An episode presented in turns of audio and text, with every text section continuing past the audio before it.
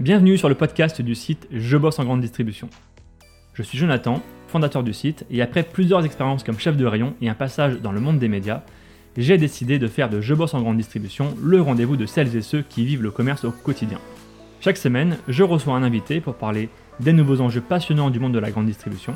On y parle des métiers, de transition numérique ou encore des sujets liés à la RSE. Si vous êtes un auditeur fidèle ou simplement de passage, et si cet épisode vous plaît, pensez à nous laisser une note ou un commentaire sur les plateformes d'écoute comme Apple Podcast ou Spotify, cela nous aide énormément. Place maintenant à l'épisode du jour, bonne écoute. Bonjour Chloé. Bonjour. Ravi de partager ce moment avec toi euh, pour un podcast que j'espère pragmatique euh, pour partager les bonnes pratiques du rayon fruits et légumes. Alors Chloé, tu vas, je vais te présenter rapidement. Tu es consultante euh, formatrice en, fruits et légumes. Euh, tu as été pendant longtemps chef de rayon chez Carrefour, chez Grand Frais. Tu as été animatrice de réseau chez Leclerc. Que peut-on dire de plus pour compléter ta présentation? Bah, euh, je suis tombée dans les fruits et légumes étant toute petite par les biais de mes grands-parents qui étaient des grossistes. Donc en fait, euh, je pense que c'est d'où est née la passion pour les légumes. Et après, euh, après les études, euh, je me suis dit bah en fait, je vais, je vais me lancer et, et ben ça a matché. Et comme on dit dans le fruit légumes, bah, une fois qu'on est dedans, c'est soit on aime et on y reste à vie, soit on n'aime mhm. pas et on le quitte.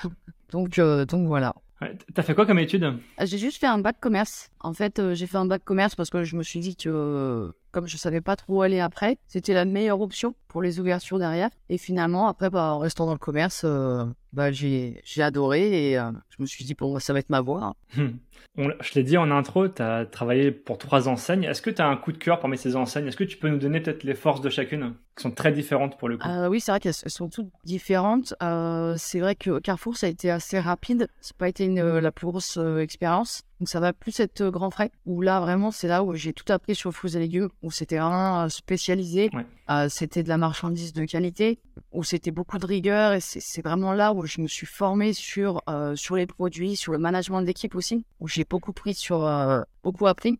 Euh, au début, on commence, on se dit on est chef et on va commencer euh, assez fort. Et finalement, en fait, on se rend compte que l'humain, c'est le plus important. Que si on n'a pas d'équipe, euh, on va nulle part. Et, et c'est vraiment, je pense, ma meilleure expérience. Je, je regrette pas d'être passé par cette enseigne pour ça. Et après, chez Nucléaire, ce qui s'est passé, c'est que j'ai découvert plus le monde de la franchise de, de avec des, des, des, adhérents. Et là, justement, bah, les discours sont pas les mêmes, ou justement, c'est plus de la préconisation, et c'est plus, bah, on travaille comme nous, on a l'habitude de faire, si on va travailler avec eux pour les accompagner. Et là, ça m'a ouvert bah, plus des, des voies dans le, dans le côté commercial et de d'échange, euh, d'accompagnement, où, euh, chacun a son idée, et justement, on travaille, euh, on travaille ensemble pour aller jusqu'aux objectifs visés. tu parlais de management, tu as géré jusqu'à combien de personnes?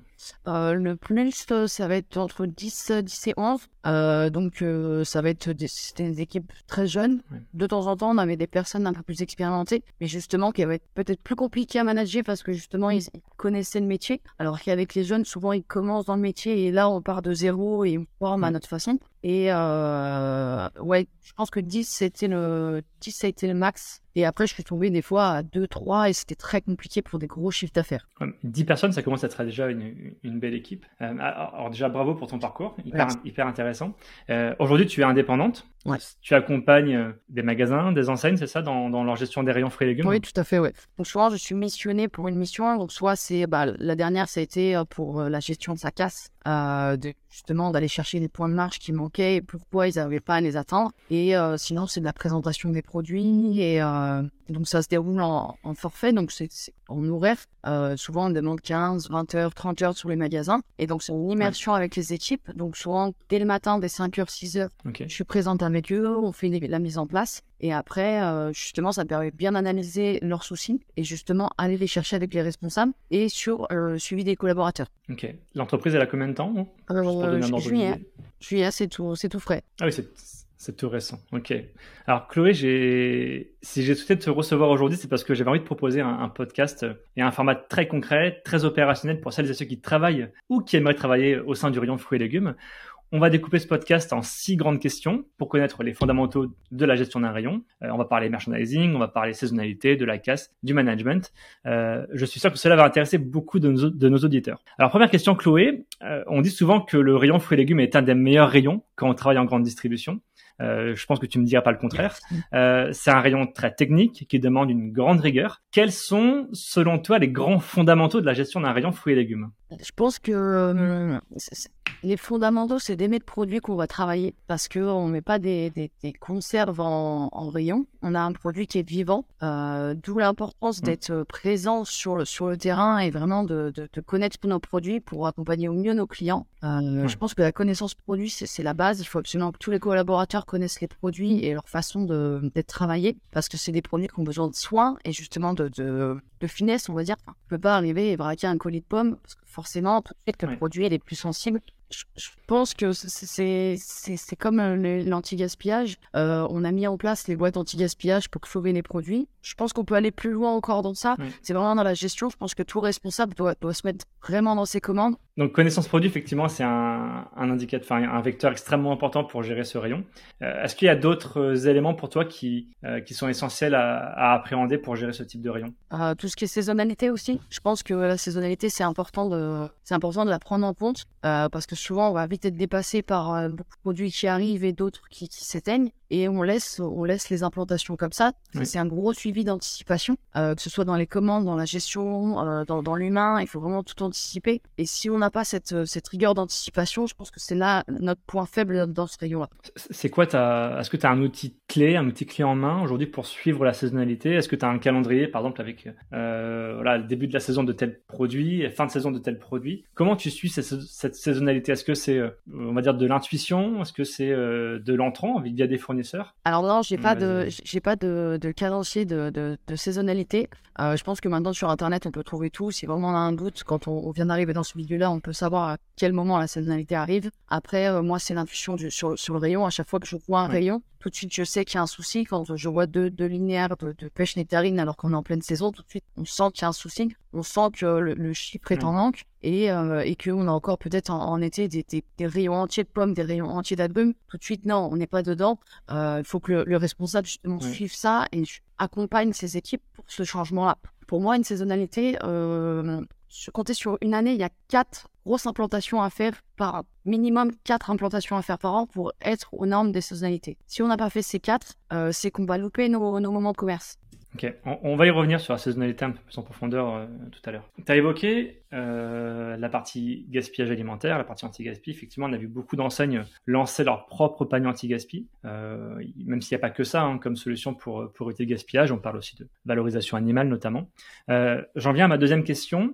Euh, effectivement, une des particularités du rayon, c'est que la date de péremption n'est pas affichée sur le produit. Euh, je, fais écho là à mon premier patron qui m'expliquait qu'il n'y a pas de code barre hein, sur une banane ou une orange. Hein. Euh, ce qui veut dire que le rayon réclame une, solide connaissance produit, euh, comme tu l'as cité dans la, dans la première question.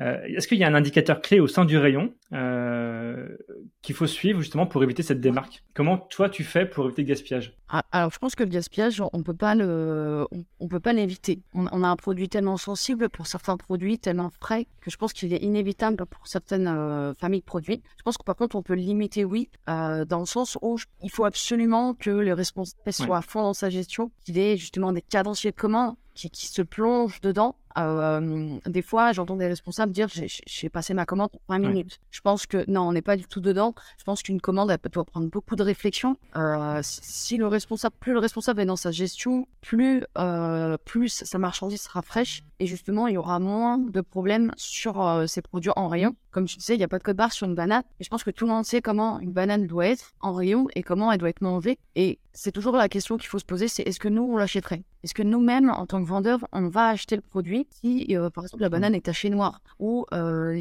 on voit elle est bleutée? Tout ça, c'est des réflexions qu'on doit se faire sur le terrain. Et justement, c'est nos indicateurs en tant que vendeur ou responsable de se dire non, là, on allé trop loin, le produit, il faut qu'on passe à autre chose. Sur les boîtes anti-gaspillage, comme tu disais, beaucoup d'enseignes s'y sont, mis euh, parce que ça a été un peu l'actualité de dire on fait l'anti-gaspillage. Je pense qu'en fait, le problème, c'est que l'action, elle n'est pas allée jusqu'au bout. Ça a été mis en place, Sauf qu'en fait, en magasin, c'est pas suivi comme ça devrait être suivi. C'est pas assez mis en valeur. Euh, c'est une contrainte quelque part pour les équipes de le faire.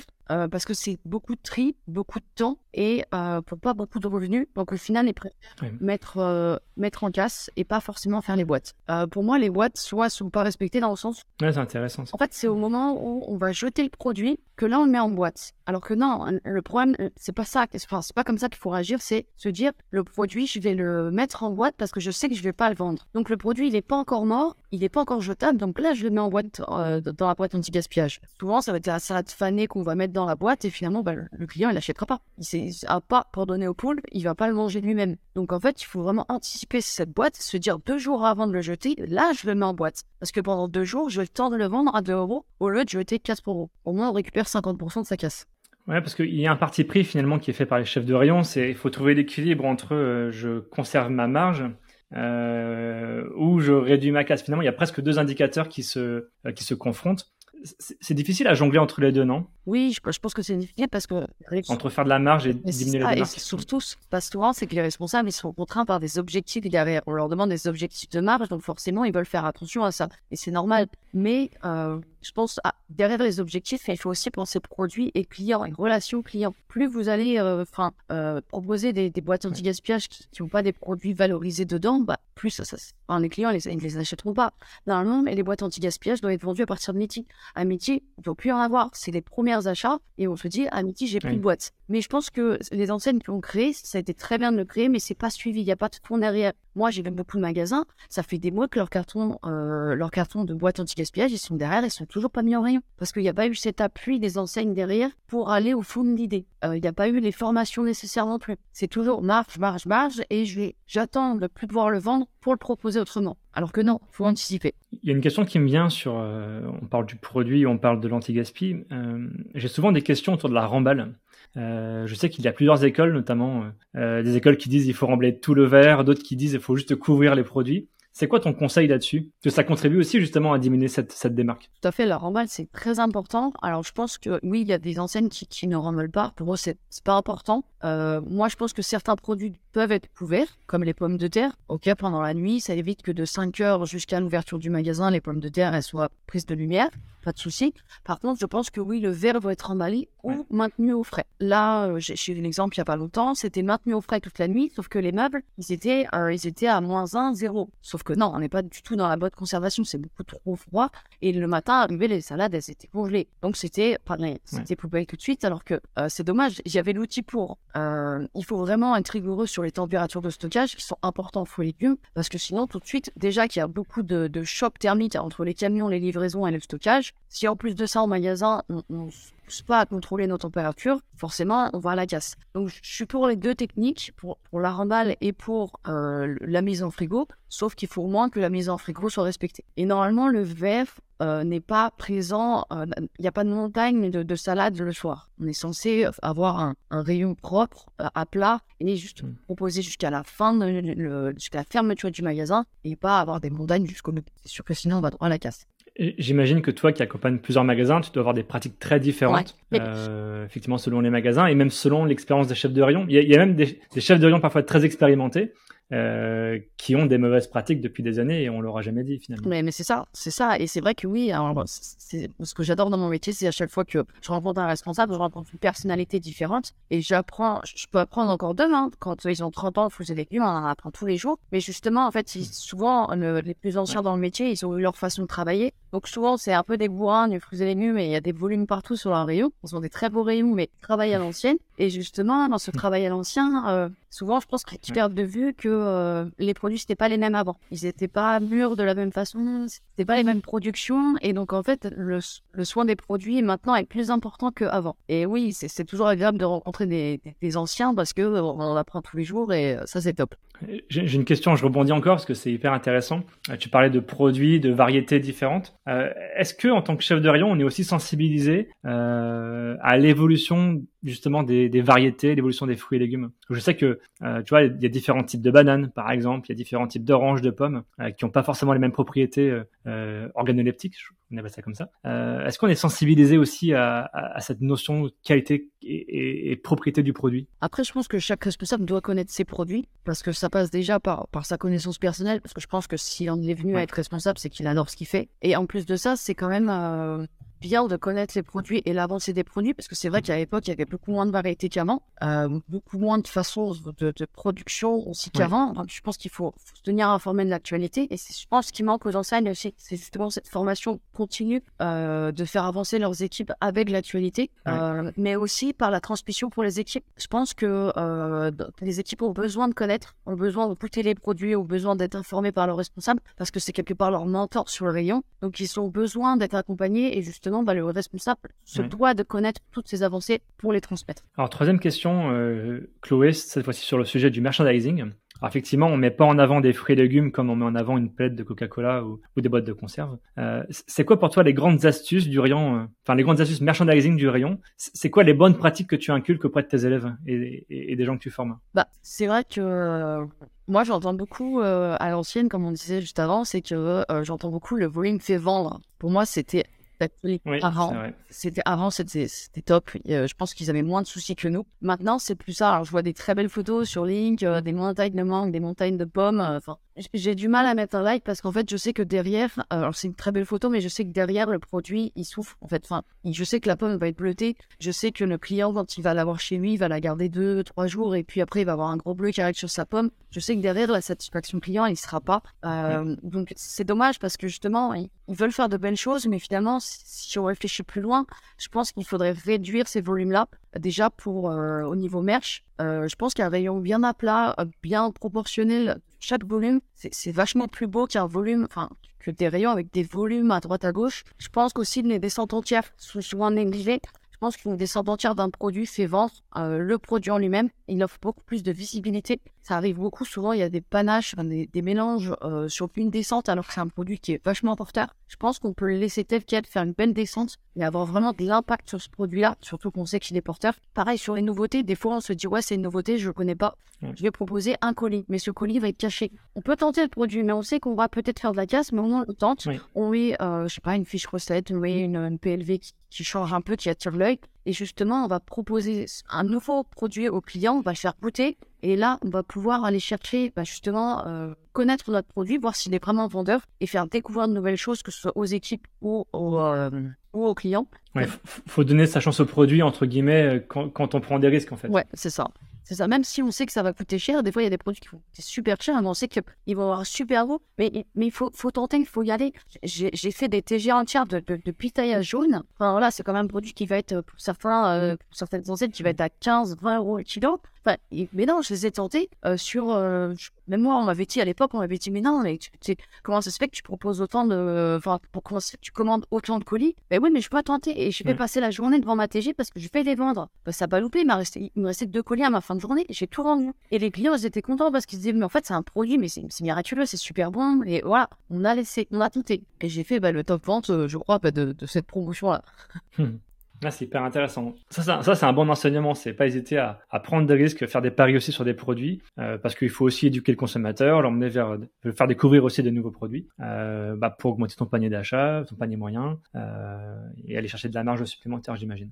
Euh, quatrième question, Chloé, c'est le point de la saisonnalité qu'on a déjà évoqué. Euh, voilà, le chef de rayon, tu l'as dit, hein, doit gérer sans cesse de nouveaux arrivages, euh, des nouveautés. Euh, il doit aussi en arrêter quand c'est plus la saison. Comment tu gères ce principe de la saisonnalité? Tu as commencé à l'expliquer avec les quatre implantations de rayons. Comment toi tu gères concrètement? Ah bah, Moi, je le gère dans le sens où, où, où, où, je la programme. En fait, je sais que à partir de tel moment, on va avoir peut-être la saisonnalité des pêches nectarines, des fraises. Je sais que ça va être le moment. Je vois sur les calendriers de ma centrale d'achat que qu'il y a beaucoup plus d'offres sur ce produit-là. Tout de suite, on le sent. Et justement, ce type là, je sais que je vais prévoir mon implantation la semaine prochaine. Comme ça, j'arrive, je commande tout à la centrale, toutes mes nouveautés, et on met tout de suite en avant tous les produits. Et on loupe pas un centime de cette, de, de, de cette saison. Euh, moi, j'ai un petit souci aussi sur ça, ça va être avec les centrales d'achat. Ils sont, pour moi, ils sont là pour, pour, euh, proposer les meilleurs produits à, leurs à leurs clients, donc à, leur, à leurs enseignes, à leurs magasins. Mais ce qui va se passer, c'est que toute l'année, souvent, ils vont proposer les mêmes produits. Toute l'année, le cadencier de commande, il va être rempli de, de, tous les produits. On va retrouver de la cerise, de la pêche nectarine à Noël. Je suis pas pour ces pratiques-là. Euh, parce que euh, hmm. parce que le chef de rang, ça va le perdre un petit peu. Toute l'année, il va avoir 15 euh, références de pommes. Pareil, je pense que ça va le perdre. Je pense que c'est mieux hmm. que ce soit, ce soit ciblé. Voilà, tu es en telle saison, tu proposes quatre variétés de pommes, ça suffit. ton consommateur, il n'est pas là pour ça, il est là pour acheter ses pêches nectarines et voilà, il faut plus de l'abricot. Et une centrale d'achat devrait aiguiller justement ces, ces, ces magasins, les aider dans ce sens-là, leur donner plus de levier sur la saisonnalité. Ah, c'est intéressant ce rôle des centrales d'achat. Tu considères que les centrales d'achat ont, pas ce rôle finalement euh, d'accompagnateur des magasins. Elles sont peut-être dans une logique d'achat plus que dans une logique euh, de faire du cas par cas pour les bah, magasins. Ce, qui est, ce qui est logique aussi. Hein. Globalement, globalement c'est ce, que, ce que je trouve. Alors c'est bien parce qu'ils proposent tous les produits, les chefs de rayon après à même de, proposer la gamme qu'il veut. Mais je pense que euh, il y a des périodes comme l'hiver ou l'été, il faudrait vraiment sensibiliser les centrales d'achat. C'est tel produit doit être mis en avant et peut-être mettre, je sais pas, des, sous-familles dans leur cadence. des sous-familles. Tu as toute la gamme dans cette euh, là, toute la gamme a été proposée, mais par contre, quand tu es dans la saison d'été, je vais te proposer pêche, nectarine, melon, pastèque, et là, vraiment, tu seras sur toute la nouveauté de la saison, et ça peut aiguiller plus les magasins, justement, à se dire, bon, là, c'est que ce soit impactant, j'ai une melon qui arrive, je vais sortir mes TG, je vais, je vais sortir mes pastèques, et on va pouvoir se concentrer sur ces produits-là, et donc, finalement, ce qui va se passer, c'est que les rayons qui sont pas de saison vont se réduire et vont aussi réduire la, la, casse. Parce que on va commander toute l'année la même chose, sauf que le consommateur, lui, forcément, il se cible. Il va se cibler, il va vouloir manger que des nectarines en été. Donc, forcément, les agrumes, si on commande toujours de la même façon qu'en hiver, forcément, on va dans la casse. Et le, le, responsable, il est censé justement anticiper tout ça. Et donc, je pense que par les centrales d'achat, quand le responsable passe sa commande et qu'il réfléchit vraiment, et ben là, forcément, il sait sur quel produit cibler ses achats. hyper intéressant. Et, alors, on a, parlé des centrales d'achat. Euh, est-ce qu'on peut parler rapidement peut-être du direct, du local? Euh, Quel est le bon mix selon toi entre achat centrale d'achat et achat producteurs locaux? Alors, ça arrive que les centrales d'achat proposent des, des, des, euh, producteurs locaux directement via leur centrale. Mais oui, bien c'est vrai que euh, ça peut aider justement les, producteurs locaux, parce que comme ça, au niveau des transports, c'est plus avantageux pour eux. Euh, moi, je pense qu'il faut absolument regarder autour de chez soi, autour de son magasin, regarder toutes les productions qui sont faites, est-ce qu'il y a des maraîchers, est-ce qu'il y a pas, est-ce qu'il y a des, producteurs de pommes, et, après justement rentrer en contact avec eux et, les cibler. Je pense que c'est important qu'il ait sa place euh, dans les enseignes, qu'il contribue à, ces ventes, mais aussi parce que je pense qu'il y a quand même des échanges, ils viennent en magasin, ils se rendent compte de, des implantations et tout ça. Je pense que ça peut être un atout pour les responsables d'avoir justement ces producteurs avec eux. Euh, le direct, euh, moi, je suis pour les directs parce que euh, les centrales d'achat ne sont pas parfaites, les directs ne sont pas parfaits. Donc je pense que de faire moite-moite des deux, c'est bien.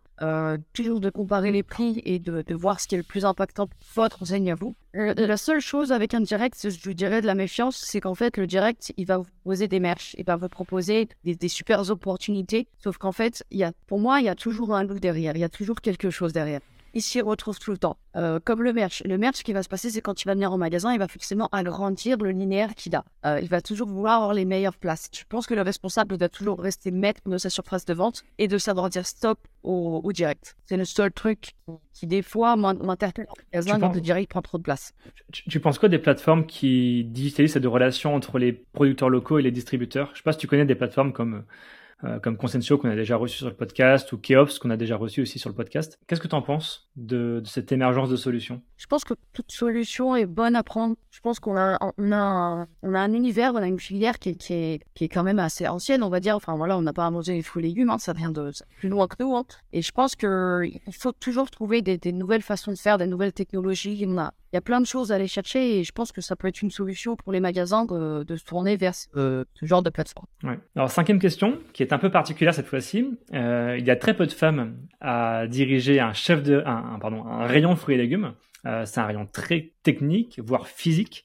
Euh, comment on se fait sa place dans un monde d'hommes? Quel est ton retour d'expérience, toi, Chloé? Bah, c'est, euh, Ça a été très, très dur pour moi de rentrer dans ce milieu-là. Euh, même si j'en venais quand j'étais plus petite. Enfin, voilà, on est plus jeune, donc c'est pas pareil. Mais quand on arrive vraiment dans le monde adulte et qu'on rentre dans un milieu d'hommes, c'est compliqué de faire sa place parce que on n'a pas les mêmes muscles. on n'a pas, on n'avait pas, pas forcément la même rapidité. moi, j'ai eu beaucoup de mal. j'ai dû, j'ai dû muscler tout simplement. J'ai dû pouvoir porter deux cartons de bananes en même temps pour dire bah moi je peux le faire aussi. Je Hmm. pense qu'en fait c'est- dommage parce qu'il faut prouver. Ouais. Il faut vraiment prouver qu'on est capable de faire autant ou de faire mieux qu'un homme. Euh, pour certains profils d'hommes qui peuvent être un peu euh, à se dire bah je c'est une femme donc euh, je vais la mettre de côté et la mettre à l'amende. Alors que non, pas du tout. Je pense que toutes les femmes peuvent y arriver. Euh, L'atout des femmes, c'est d'être dans le détail. Je pense que j'ai quand même beaucoup euh, rencontré de profils de, de femmes dans, dans le milieu. Et en fait, elles sont plus dans le détail, elles sont plus, euh, plus avenantes aussi avec les clients. Elles prennent plus le temps de faire les choses avec euh, minutie, comme le soin des produits. Je pense qu'elles sont plus impliquées en fait dans le métier qu'elles font.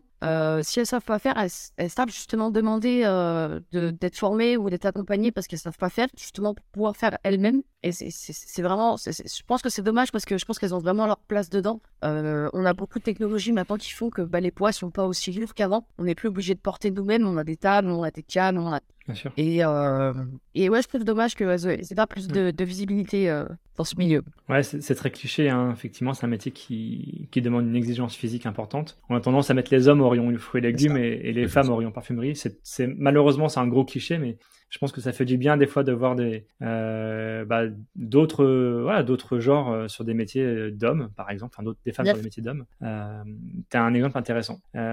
Sixième et dernière question, avant la fin de ce podcast, et question qui devrait intéresser d'autres chefs de rayon. Comment pilote-t-on ces équipes en magasin et des besoins en tant homme Sur quelle base de calcul tu, tu prépares tes plannings, toi Alors, Ou tu préparais tes Ah, plannings alors juste moi, pour commencer, j'ai quand même une, euh, je me suis toujours fixé. Alors ça, ça parle peut-être plus aux adhérents ou aux directeurs de magasin, mais je me suis toujours fixé une, euh, un, un barème de, de chiffre d'affaires en fonction des hommes que j'ai besoin. Pour moi, euh, c'est pour une tranche de 10 000 euros de chiffre Mm. d'affaires, c'est euh, un, un collaborateur. Donc par exemple, un magasin qui fait 30 000 euros de chiffre d'affaires, c'est minimum, par bien un minimum, c'est trois collaborateurs sur le rayon. Et je ne compte pas le responsable de rayon. Le responsable de rayon, c'est censé être le maître, maître d'orchestre. On prend 30 000, 30 000 euros par mois. Hein, Non, en semaine.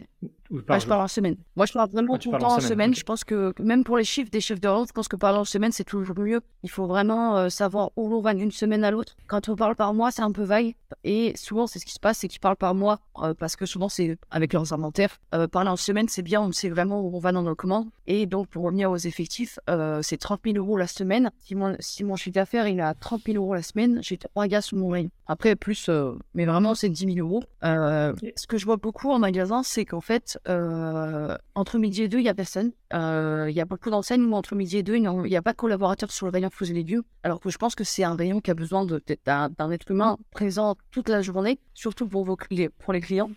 Et, euh, et en fait, euh, souvent, ça va être les, les équipes font 5h midi. Ils vont être peut-être 3 le matin à faire 5h midi. Et après, ça commence à 14h jusqu'à la fermeture. Et ils vont être deux. Moi, je pense qu'il est important de ne pas faire commencer tout le monde à la même heure. Alors, on veut très bien faire deux collaborateurs à 5h et un entre 7 et 8h qui va justement pouvoir prolonger jusqu'à l'arrivée de l'après-midi. Ça permet d'avoir toujours quelqu'un. Et je pense pas que ce soit productif d'avoir 4-5 gars qui soient à la même heure à 5 heures. Parce que, euh, voilà, chacun a sa tâche et je pense qu'on peut très bien les faire commencer en décalé, comme l'après-midi. On n'est pas obligé de faire fermer euh, trois collaborateurs à 20 heures. On peut très bien en faire fermer deux à 19 ou à 17 et un seul à 20 heures. Vraiment, il faut faire en fonction du flux d'activité et quand même favoriser l'après-midi. C'est ce qui se passe aussi régulièrement, c'est que l'après-midi, il y a souvent un seul collaborateur pour faire toute l'après-midi. Donc ça doit s'occuper du chargement, Mm. du ménage et en plus de la du soir. Je pense que c'est quand même beaucoup euh, pour un seul collaborateur. Euh, surtout qu'on a quand même une vague très importante à 16h, entre 16 et 17h et 18h.